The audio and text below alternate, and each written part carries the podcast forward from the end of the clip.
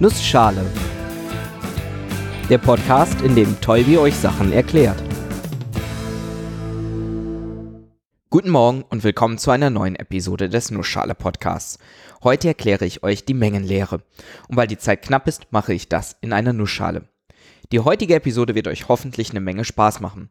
Wobei Spaß ist eigentlich eher zweitrangig. Denn die Menge, die Menge, die steht heute im Vordergrund. Es geht um die Mengentheorie. Was das ist und was das soll, Simpel gesagt, die Mengentheorie ist eines der grundlegendsten Teilgebiete der Mathematik und deshalb auch wichtig für eine Menge anderer Probleme. Und sie ist relativ leicht zu erklären. Anfangen müssen wir natürlich mit der Frage, was ist eine Menge? Und da muss ich sagen, ich habe euch da bis jetzt komplett auf den Holzweg geführt.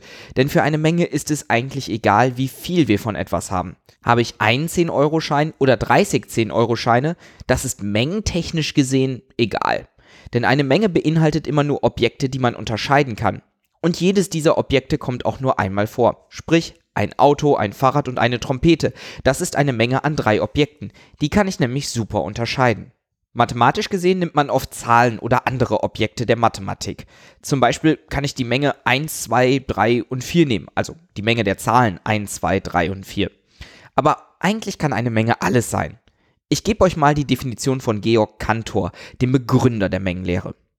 Zitat unter einer Menge verstehen wir jede Zusammenfassung von bestimmten wohl unterschiedenen Objekten unserer Anschauung oder unseres Denken zu einem Ganzen. Zitat Ende. Heißt, solange wir die Objekte unterscheiden können, können wir sie in eine Menge packen. Dabei ist auch egal, in welcher Reihenfolge die Objekte auftauchen. Habe ich die Menge der Zahlen 1, 2, 3, 4 und die Menge der Zahlen 4, 2, 1, 3, dann sind das beides die gleiche Menge. In beiden Mengen sind genau die gleichen Objekte und weil es doof klingt, Objekte zu sagen, wenn wir von Zahlen sprechen, nennen wir die Objekte in der Menge von jetzt an Elemente. Und ob ihr es glaubt oder nicht, damit sind wir fertig. Das ist die Definition der Menge, damit kann man alles machen. Das Einzige, was man wirklich braucht, um mit solchen Mengen rechnen zu können, ist zu wissen, ob ein Objekt Element der Menge ist. Ob die Zahl 3 zum Beispiel ein Element der Menge 4, 3, 1, 2, 5 ist. Wie Mathematiker so gerne sagen, der Rest ist trivial. Aber weil mir das doch zu kurz für eine Nussschale-Episode wäre, erzähle ich euch noch ein bisschen mehr über Mengen. Fangen wir mal mit ein paar Beispielen an, was alles eine Menge sein kann. Prominente Beispiele, die tatsächlich auch eine recht wichtige Bedeutung haben, sind die Mengen der Zahlenarten, die wir so kennen. Los geht's mit der Menge der natürlichen Zahlen. Das sind die Zahlen, die wir auch zum Zählen benutzen. Also 1, 2, 3, 4, 5, 6 und so weiter bis hin zu, naja, eigentlich immer so weiter, unendlich. Das ist nämlich eine Menge, die unendlich viele Zahlen enthält. Stört uns aber erstmal nicht weiter. Manchmal zählt man zur Menge der natürlichen Zahlen auch die Zahl 0 dazu. Dann wären die natürlichen Zahlen also 0, 1, 2, 3 und so weiter bis unendlich. Diese Zahlenmenge ist üblicherweise das, was man als erstes in der Schule lernt, auch wenn man es da nicht so streng formalisiert betrachtet.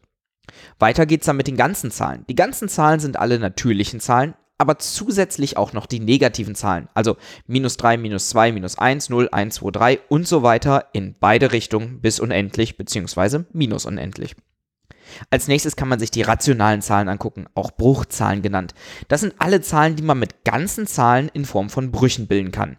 5 Drittel, 81 277, minus 3 Elftel. Es klingt jetzt eigentlich, als würde es nicht viel weitergehen, oder? Es gibt aber ein paar Zahlen, die sind da noch gar nicht drin. Pi zum Beispiel oder die Wurzel aus 2. Das sind Zahlen, die man irrationale Zahlen nennt. Zahlen, die nicht rational sind, also nicht durch Brüche dargestellt werden können. Deswegen haben diese Zahlen auch zwangsweise unendlich viele Ziffern hinter dem Komma. Egal wie lange wir rechnen, wir werden Pi oder Wurzel 2 niemals hundertprozentig genau bestimmen können. Nimmt man diese Zahlen auch noch in unsere Menge dazu, dann haben wir nicht mehr die Menge der rationalen Zahlen, sondern die der reellen Zahlen. Anhand dieser Zahlenmengen können wir jetzt einige Sachen sehen, die für Mengen interessant sind, also für die Mengenlehre. Zum Beispiel die Mächtigkeit einer Menge.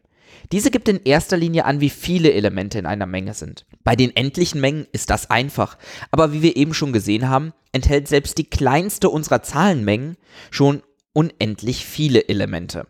Bei unendlich muss man andere Maßstäbe ansetzen.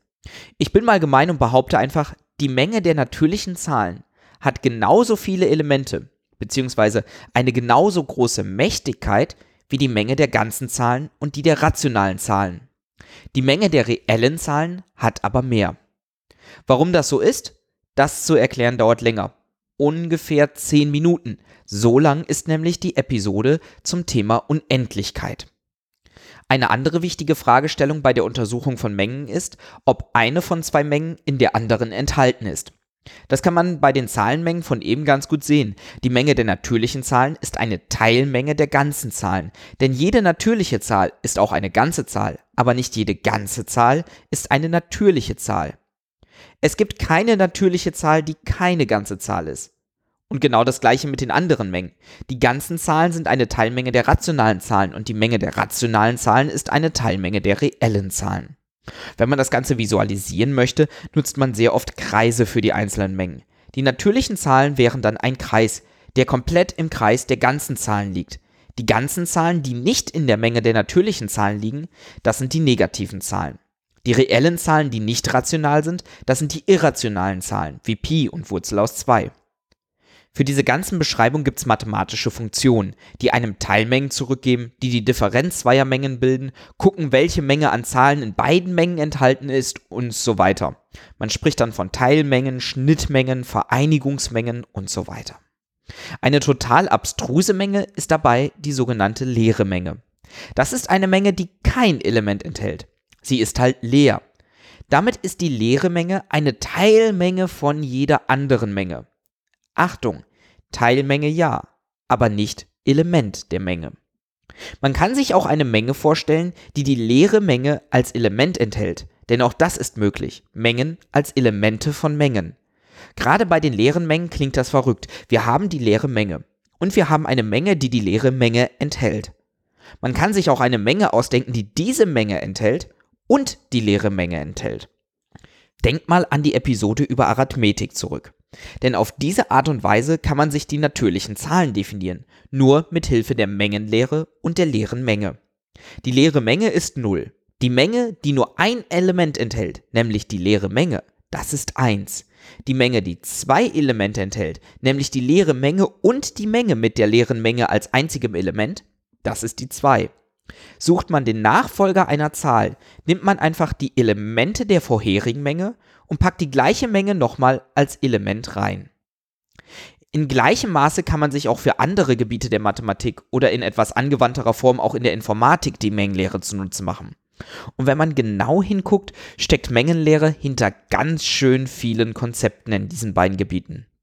Denkt mal an diese Episode, wenn ihr das nächste Mal ein Venn-Diagramm seht. Diese Grafik mit den sich überlappenden Kreise. Das ist quasi alltagstauglich angewandte Mengenlehre. Und damit bis nächste Woche.